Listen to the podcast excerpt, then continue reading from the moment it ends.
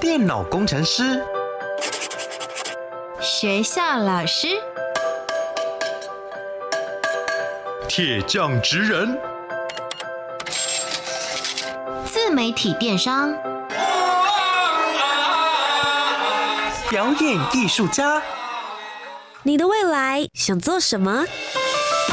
三百六十五行职场技能，职人带你一窥职场内幕。开箱职人吧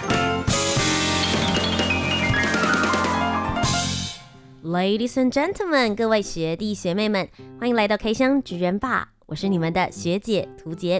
今天节目当中，我们要访问到的是一位学长，我觉得他的职业历程蛮有意思的。如果你有想要创业的话呢，也许就可以今天来仔细听听小威学长的分享。嗨，涂洁学姐。小威学长听起来声音非常的腼腆，他做的是什么样子的职业？我们透过三个职场关键字，学弟妹们，我们一起来猜猜看。Master 职人 Key Words。那么首先第一个职场关键字是站很累，站一天，因为从早上开店打扫就要站着了，嗯，然后到煮料也要站着，每天都要打卡斯达、搅面糊啊，嗯，比较好处理，对不对？站着会比较好，嗯，哎呀，然后再来就是呃，下午要站在煎台前面站一整天，因为忙嘛工作，然后越到点心时间就越多人。点餐，那点餐也要站着嘛，嗯，收钱要站着嘛，柜台要站着嘛，所以呃，一直到结束都要站着。你们感觉比柜姐更累耶？人家都会说柜姐那个很怕静脉曲张，我觉得你们可能才真的要穿那种高压的裤子。有可能我们都穿护腰。好，所以第一个职场关键字，小魏学长其实还给了蛮多的 hint，里面有提到，比如说点心时间、煎、嗯、台，还有卡士达，学弟妹们可以先动动脑袋思考一下，是哪一种的职业有可能会用到呢？那么第二个职场关键字是煮料煮不完。我刚刚有提到了卡士达之外，你们还有很多其他的原料。其实有很多种，因为我们口味非常多，嗯，所以你每一为了新鲜嘛，我们一定要。基本上就是每天煮，每天煮，每天煮。那每天都有，例如说啊，今天奶油卖的比较好啊，其什么口味卖的比较好，那我就要多煮一点啊，嗯、然后明天才有料可以卖嘛。所以煮料煮不完是第二个职场关键字。那么第三个职场关键字也是最后一个，讯息回不完。我们是专做点心下午茶的，嗯、所以大家都会在下午茶的时间点。点这个东西，嗯，所以有的时候，呃，可能十二点开始啊，然后中午就在熊当熊旁，下午要吃什么点心，然后跟隔壁揪了是吃什么，所以他们讯息会很多，非常多，嗯，啊，不止这个，我们还有接一些活动，接一些案子，所以有的时候就基本上一整天都要回客户的讯息。是，相信透过这三个职场关键字之后呢，学弟妹们应该有猜出来，小威学长在做的其实就是跟下午茶点心。餐饮方面有关的工作，但实际上面到底是做哪一个品项的创业呢？请小威学长来帮我们揭晓。哦，我们是做车轮饼。是，今天呢就要来跟各位学弟妹们一起来聊聊小威学长的创业故事。你们开了一个自己的品牌，叫做哦，我们叫不二光车轮饼。不二光车轮饼到底是怎么从路边摊变成店面？而小威学长其实以前一开始的时候也并不是有餐饮背景的喽。我们就一起来听听他的创业故事。职人百科 menu。那么创业的故事，我们要从头开始。那小魏学长一开始是怎么注意到车轮饼这个品相的呢？毕竟，其实如果要做餐饮创业的话，你会觉得台湾好像有蛮多可以选择的路诶。嗯，因为我没有做过餐饮，嗯，所以所以我才很好奇，没有做过餐饮的人，因为一开始就想要投入餐饮嘛。你以前学习的背景是什么？我是做广告的。OK，嗯，我读书也是做学学设计学广告。嗯，嗯，所以真的是跟餐饮没有太大的。我我一丁点关系都没有。那你有打过工嘛？对不对？打工是跟 service 有关系。以前打工就是去餐厅打工，嗯、这这这基本上百分之八十的每个人打工都会去餐餐厅或者是干嘛端盘子，或者是就就我讲的是基本的，因为你其实刚出社会你不知道你要做什么因为除非你今天有职业，真的是职业，那那你去找一个这个这个工作。但是要进入职场最快的肯定是服务业这种这种先去接触人的东西，跟人接触的。那听起来原本你的职业产业当中是不会有机会接触到车轮饼的啊，你是怎么发现它的？对啊，我当时也是觉得说，我从来打死不会去碰 厨房这件事情，顶多是吃而已嘛，你顶多当顾客去买而已。对，因为我自己就很爱吃啊，嗯，哎呀，可是。我我我真的是从来没有想过说我会下厨或者是做这件事。那是从哪个时候灵光一闪，觉得我要创业，我来做做看车轮饼好了。嗯，其实之前我做过民宿啊，那民宿有很多外国人来嘛，嗯、然后之前有呃可能带他们去吃台湾小吃，嗯，那我也是希望说把台湾文化嘛，就是我们自己人，我们是主人，要带他们吃台湾最好吃的东西。嗯，但我又发现说，哎、欸，车轮饼这个东西，呃。好吃，但是大家都吃，可是我也很难跟他解释是什么，所以我觉得外外国人对车轮饼这件事情，他们比较不理解，比较陌生一点点。嗯、对啊，可是我觉得它又是很好吃，就是小点心，对吧、啊？它它不像说什么、哦、我们的空肉饭啊，嗯、然后它又油，它不吃，或者是、嗯、或者是猪血糕啊，听到那个血做的东西，他吓死。嗯，对啊，所以所以我就想说，这就是小甜点啊，应该就是他们都可以接受。所以那个时候，从带着国外旅客了解了车轮饼，然后你发现它其实是一个对于外国人来说也很好接受，你自己也很喜欢的品相。你从什么时候开始下定决心，好，我要来开一个属于自己的车轮饼店？我创业的时候是在一七年，二零一七年的时候，然后那个时候其实呃，想之前做了很多东西啊，然后想要转换跑道，就是因为做做民宿，然后发现外国人喜欢吃就是台湾小吃，但是台湾小吃有这么多种。那到底要做什么？然后我也没有那么多钱，所以我也没办法去开餐厅，我也没有办法做做这些事情。嗯，呃，我也去研究了一下车轮饼。那很多大部分都是比较中老年纪的阿伯阿妈，因为它其实是传统小吃哎、欸。是啊，嗯、就有点像现在很多很多产业就是开始复刻，说是从以前呃老一辈的传承下来啊，还是干嘛的。但做这件事情是其实非常的累。嗯，就是因为因为其实它单价很低，非常低，所以所以你的利润也不是比较薄一点点，嗯、所以变成是要有很多量。但是你入门槛很好，嗯，就是你你可以你可以花，像我路边摊的时候，我大概准备三五万就就基本上摊车大概三万块啦，然后买设备下来差不多五六万以内一定都可以搞定。但摊车三万块是我找人家设计，其实你可以用一个更便宜的东西。嗯，对啊，我我不想要我的我在卖的东西，毕竟我自己是学广告，我弄一个那个不好看的东西，我怎么办？是，就是拿你自己原本已经有的专业跟美感，然后你决定要把它带入，翻转一下大家对于车轮饼的一个印象跟概念。嗯，所以二零一七年你刚刚有提到说你们是从餐车摊车的方式来开始了，你一开始的时候是在哪边设？我在荣兴花园旁边的菜市场的旁边哦，所以菜市场口为什么当初选那个点？因为离我家近。OK，对啊，没应应应该是这样讲啊，就是我也没有厨房嘛，嗯、我我只能从家里煮料。那我又住住在顶楼加盖，OK。那顶楼加盖我也只，你看我要从楼上搬下来，再从楼下搬上去，就是上下班，就就所以就像刚刚一开始讲的说站得很累，为什么站那么累？嗯、就是因为呃早上煮料开始，然后一直一直到出车，然后就站在摊位上，然后就开始一直卖，然后一直卖到结束，下班然后回去再煮料，哇，这个是我以为很简单。结果我做下去发现，这个与经济不符啊！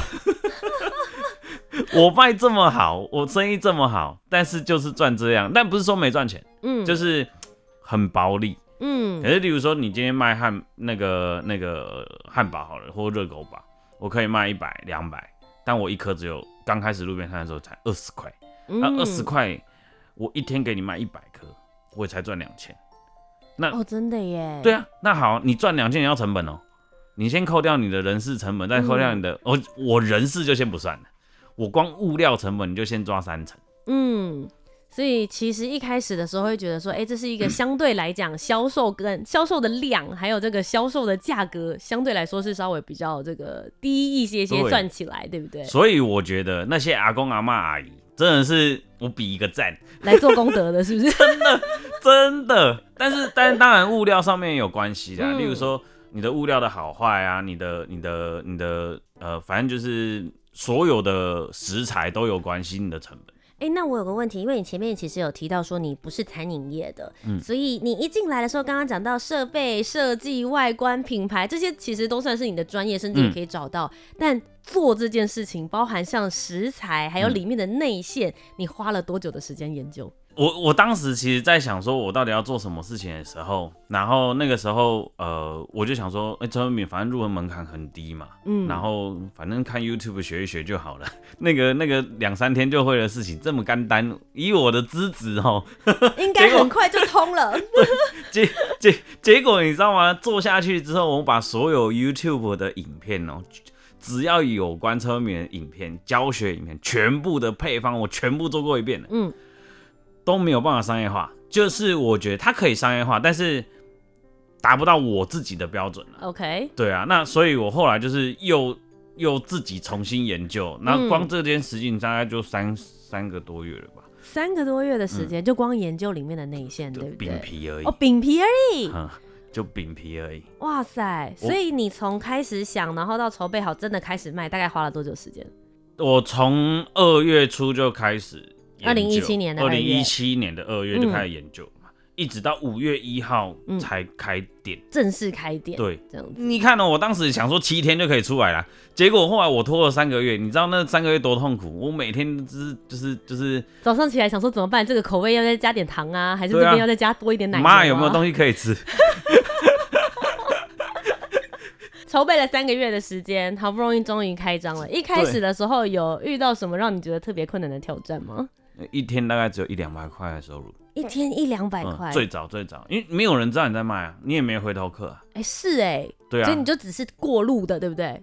刚好经过的人，连过路可能都很少，因为我们市场是早市，嗯，哦，开下午，下午，哦，所以人家的人潮也已经过了。呃，对。哇塞，那你后来发现说，哎、欸，一天只有几百块，这样不行。你做了什么样子的转变，才开始让慢慢让生意变好，让别人认识你的品牌？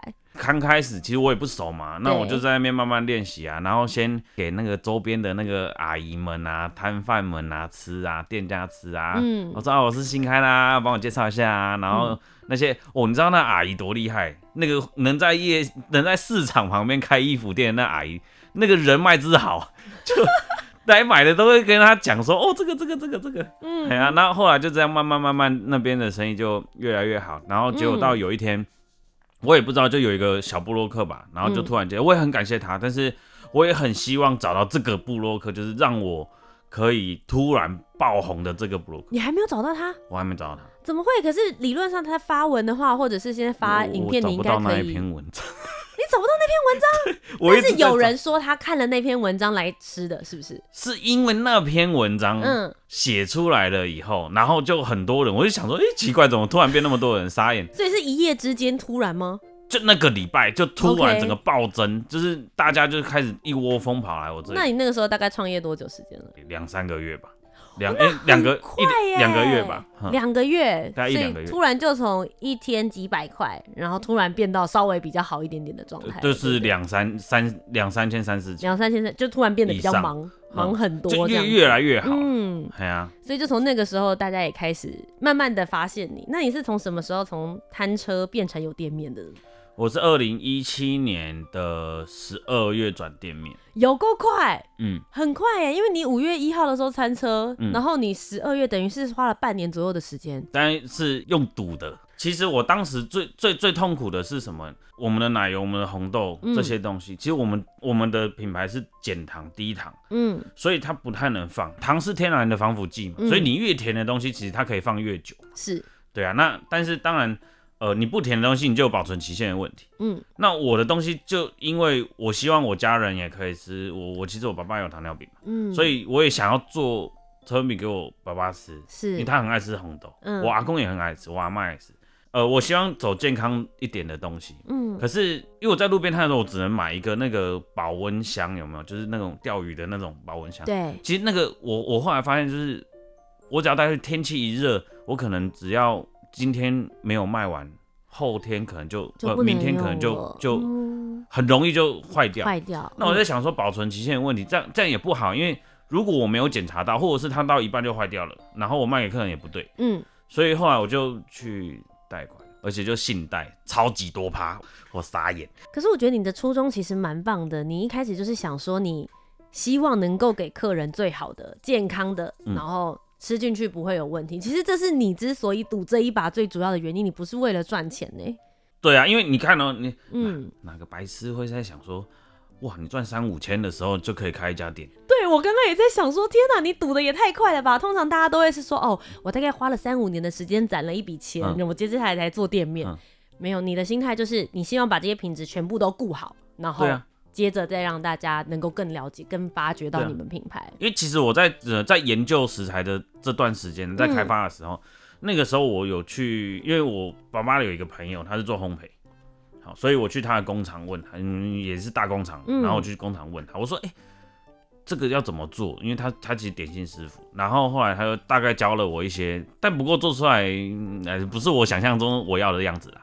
那当然我有学到一些经验，但我在他们学到最重要的东西是什么？我就问他，我说，哎、欸，叔叔，你你用的面粉怎么用这么高级？我说成本不是很高吗？嗯，然后他就跟我讲说。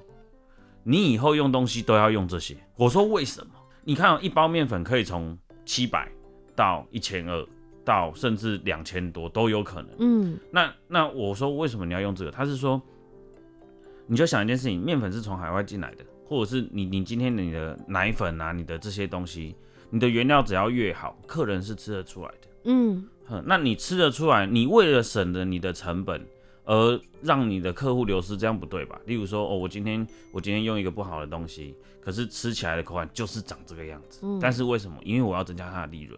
我他会跟我讲说，你你做车米一颗，你那一桶面糊用用多少面粉？那你一颗才差多少钱？你算。然后我算一算，嘿，才差几毛哎。嗯。那我给客人差几毛，那个味道完全不同。那我为什么要做傻事？嗯。就是做一件这么这么笨的事情。那干脆。我他就说，你一定要用好的原物料让客人去吃，所以当然我们家的东西是成本是非常之高，嗯，对，那那我也没办法。那其实你前面一开始在创业的时候，一开始是推出了四种不同的口味，然后一直延伸到现在，总共已经有十种不同的味道了。想要问一下，就是开发一个新的口味，你大概会考虑哪一些面向？会花多久的时间？嗯，应该是说我，我我我们开发一个口味都以好吃为前提，不不不，好吃是每个人的定义的，好，我只能这样讲，好，但是我自己的舌头就是很很刁，很很贱，因因为我我喜欢吃好吃的东西，嗯、我会到处去吃好吃的东西，不好吃我就是列入我个人黑名单，OK，啊，当然我不会去炮炮轰别人，因为真的有那种。很难吃的东西，但是就有人很爱那个味道，就就就就跟那个什么臭豆腐一样啊。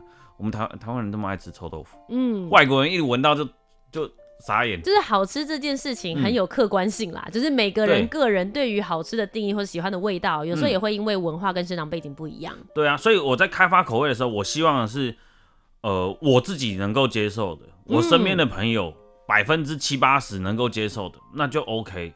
那我就来做一个我们觉得好吃的东西，嗯，那当然那种也有有的只是随便乱丢东西进去，那我就觉得没有没有诚意。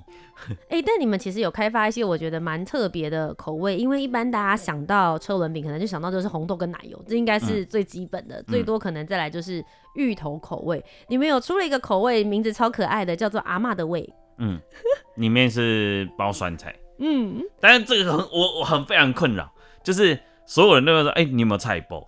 你有没有那个、那个、那个？哎、欸，大白菜的那个什么口味？”嗯，好，那我说没有，我只有菜包。他说：“哈，菜包我不要。”结果你知道吗？吃过的都叼住。当初怎么会想到这个味道？这个哦，对，其实其实是我老婆想到的。哦，他那个时候有吃到这个东西，他说：“哎、欸，你要不要加一下看？”然后我说：“嗯、哦，好加。”然后加进去之后，他说：“哦，这好好吃哦，你一定要买。”我说：“呃，好。” 听不嘴大富贵，欸、就是这个意思。啊，结果这个口味就卖很好，是。哎、欸，不过其实一开始想到说这个口味想要试试看到它真的可以贩卖，中间应该还是会经过一些不同的调整嘛。有没有哪一个口味里面研发你觉得是哦让你觉得最辛苦的？有草莓，草莓，嗯，草莓听起来感觉就是感觉很简单的呢，不是就是感觉很大众口味啊？为什么还会是最难的？其实你呃，我不是，就是就是草莓其实是水果嘛，嗯，水果你要加热，有多少水果加热是好吃的？哎、欸，对耶，对不对？一般大家好像会把水果加热的，可能番茄，对，番茄拿来炒蛋嘛，对不对？番茄炒蛋有那个味道嘛，然后还有香香蕉也有可能，嗯，但是其他大部分的水果基本上是是不太能加热的，嗯，对啊，那我就是其实当时我在去年。哎、欸，也不是去年啊，我前年就想要做草莓这个口味，嗯，结果那个时候草莓季其实很短嘛，对，我买来的草莓本来是要拿来卖的，结果是全部拿来研发，你知道，就是一直一直弄，一直弄，一直弄，每天都要弄弄到弄到三更半夜，就是弄不出来，很生气。当中间的过程，例如说我们要怎么煮草莓，我们要怎么样把草莓，我们试过 N 百种方式了，是什么都试过了啦。嗯，你要直接丢进去的也有啦。然后你知道吗？哎、欸，那个是我做出来一样，我要重新煎一次车轮饼，然后等那个时间完之后起来，然后再试吃。那试吃又要放呃做起来的，放十分钟的，放半小时，放一个小时的。哦，好，我就是你要去看嘛。例如说我我如果放一个小时，这味道就跑掉，或者是不好吃。嗯那我也不要卖了，是。对啊，因为有可能我客人是拿了之后他带回家吃，哦、对不对？对，他可能去送礼，嗯、例如说我今天啊，涂杰老师，我今天来看你，我今天要那个，然后我在在在店里买，从台北然后买到台中，然后想请你吃最好吃的东西，嗯、结果到你那里味道都变了，对，路人一变是一定会变的。你们考虑的东西很多哎、欸，对啊，嗯、所以我们开发一种口味的时间长至有可能一年多。一年半都有可能，但因为这我个人啊，再来我又不是学厨的，嗯嗯嗯，我就是乱搞，是，但是就是因为这样子，所以也找到了很多崭新的口味。对啊，嗯，就是你你你会想说这件事情非常的简单，但是不是你想象中的简单，就是你真的要花很多很多的时间跟精力去做这件事情。就像我我嗯呃，当时我朋友也觉得很简单，然后他们看我这样做做下去就。我好，我确实是我，我是在卖车轮饼没有错。可是你就想一件事情，我今天是在做烘焙，我今天是在做一间一间蛋糕甜点店，对，只是把那个东西变成车轮饼而已。嗯，就是我们的做法是反过来的，人家是以车轮饼为出发，我们是希望高品质，然后再把这个高品质东西做成车轮饼的样子。哦，出发点的模式其实是完全不太一样的，而且还有一个很重要，就是有一天，我的一个叔叔他就跟我讲说：“啊，小魏，你怎么那么笨？你那个模具啊、烤盘啊，你就把它换成鲷鱼的形状啊，你一只就可以多卖十块二十块。”我说：“叔叔，我知道啊，但是这就不叫车轮饼，那叫鲷鱼烧。”对，那鲷鱼烧。是你你想嘛？每个人想到就是鲷鱼烧就是日本，日本鯛鱼烧就是日本。嗯，那台湾喜欢日本，所以台湾会花很多钱买日本东西。但我不是说日本不好，我没有说这些。好，但是台湾人的心态就是这样。但我觉得，呃，我希望把台湾传统点心走出去，所以我就跟我那个叔叔讲说，嗯、我希望把传统点心也是也可以做得很好这件事情，然后把它做成品牌化。嗯，所以。呃，我知道我的利润很很低很薄，可是这个是我们的文化，我想要带出去。嗯、虽然内容物差不多，但是代表的文化不一样。嗯，对，确实，你从不二光车轮饼从自身出发，从小餐车，然后到现在有店面，你也希望能够让更多人看到它。嗯、你也曾经带着车轮饼走进总统府里面，因缘际会巧合，嗯，就是其实。呃，这这故事可以讲吗？可以，可以，可以。好，这故事就是这样。其实有一天，我就想说，哎、欸，我我我们车轮饼其实也是代表台湾文化。那我我有什么样的契机点可以进到总统府？那我我我当时我也是在想说，哎、欸，那一定要人脉很好啊，还是干嘛有的没的？有人引荐呢？对呀、啊，嗯。然后然后就涂杰老师，你可以帮我引荐一下。然后你做广播，你公众人物，你应该你你可能不一定，你都还不一定可以嗯介绍。嗯那时候我就在想说，那我也没有这么好的人脉，我要我我我我要怎么处理？结果我就打开了总统府的官网，发现什么都没有。我刚才想说，什么里面有什么按钮是我忽略的，是不是？只有一个呃 email。OK。好，然后那时候我就在想说，嗯，email，我来写一封 email 给总统好了，就说，哎、欸，我是不是可以，呃呃，因为我们台湾点心嘛，因为外宾很多嘛，对不对？然后想说，啊，是不是有机会可以可以服务外宾？好，然后我就想要写一封 email 给他，结果后来我又打消了念头，就想的很完美，就我呃，毕竟还是要往坏的地方想，我又泼自己冷水，说，啊，都如果照我这个想法，不是每天都有人写嘛？对，就觉得他的 email 信箱应该会爆掉。对呀、啊，就跟市府信箱一样啊，申诉店一大堆人呢。我给你一个管道，但不见得真的会有回复，心里可能会有这种感觉。啊、而且他又是总统府、欸，嗯，台湾最高首府、欸，哎，他怎么可能鸟你？嗯，然后这样说，想说算了，然后就去洗澡。结果后来我洗澡洗的，然后洗香香，然后想一想，哎、欸，不对啊，如果换作是我的话，我今天有这种念头，就是说，哎、欸，我我我发了 email 不会有人收。那我就去就不去发，每个人都那代表每个人都会跟我这样想，所以我洗完澡立马擦干身体，冲出去就打了一篇文章，然后就把就写了一篇 email，然后就发给总统府。嗯，然后那时候就想说，反正最糟糕就是他不回我而已，我也没什么损失。有发有机会，没发没有嘛。啊、有发五十趴呢，五十趴的几率很高呢。对对对，就一半一半嘛。对啊，然后我就发了，之后后来过没有多久，大概一两周吧，我想说，嗯。好像真的就就打水漂没有，哎、结果后来真的有人打电话来。后续什么我就不太能说了、哦。是，就总统府那边的人有联系，府方的人就有有联系。Okay, 后来就是大家看到的结果了，这样子。但我觉得其实小薇学长的这个例子真的是给了学弟妹们一个非常好的范例。如果你有想到的时候，这些机会你必须要靠自己去争取。你当然可以就是独善其身，把自己的事情做好。但非常重要的事情是，你也要勇于去推荐自己，让别人能够有看见你的机会。嗯、那我也想要问一下小薇学长，接下来你对于不二光车轮饼，你自己的品牌，你接下来有些什么样子的期望？还想要带着台湾的车轮饼去哪里吗？其实我我当时做这契机，基本上就是我开民宿嘛，就是因为外国人的关系。嗯呃，因为台湾其实没有人不知道车轮饼这件事情。好，所以所以我就想说，哎、欸，外国人应该要会知道啊，结果不是。就像我们出国，我们去到那边，我也不知道这里有什么好吃的。像我我我之前在去新加坡、去马来西亚、去那些国家。没没有到很有钱，没有办法欧洲这样跑，就就只能东南亚玩。嗯啊，但东南亚玩就是有一些很特别、很道地的食物，就是当地呃有的好吃，有的不好吃，可是他们很爱。那他会说，啊，你怎么会不知道？那一样的道理啊，回到台湾也是啊。呃，这个道地的小吃可能只有台湾人比较熟悉。那我就想说，不行，我觉得我本来就是学广告，我本来就是做这些事情的。那我倒不如把。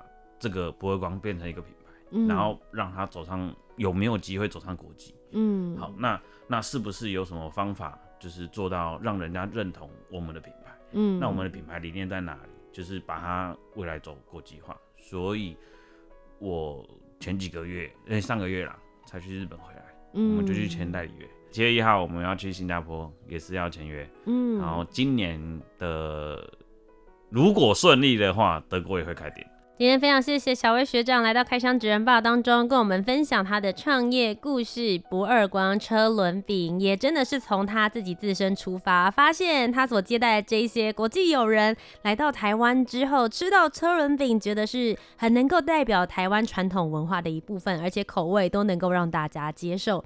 接着一路自己从路边摊来到了店面，进军了总统府，同时之间也希望能够把车轮饼带向国际。那么，如果大家也想要吃吃看不热光车轮饼的话，大家应该在网络上面搜寻什么才可以找到你们的这些平台呢？其实打不热光就搜得到，不热光就可以、哦，就全部都搜得到。还有我们也有外送平台，嗯，对啊。但是呢，如果要订餐哦，麻烦提前订哦，不要当天订哦，你可能会吃不到。太热门了，或者是我们店里会会翻白眼，然后突然间，例例如说你两三颗订单，那个还好是突然你跟我说，哦，我今天要八十颗，可以帮我外送吗？然后我就傻眼。那么各位学弟妹们，我们今天就要准备下课喽。我是你们的学姐涂洁，我们下周节目再见，拜拜。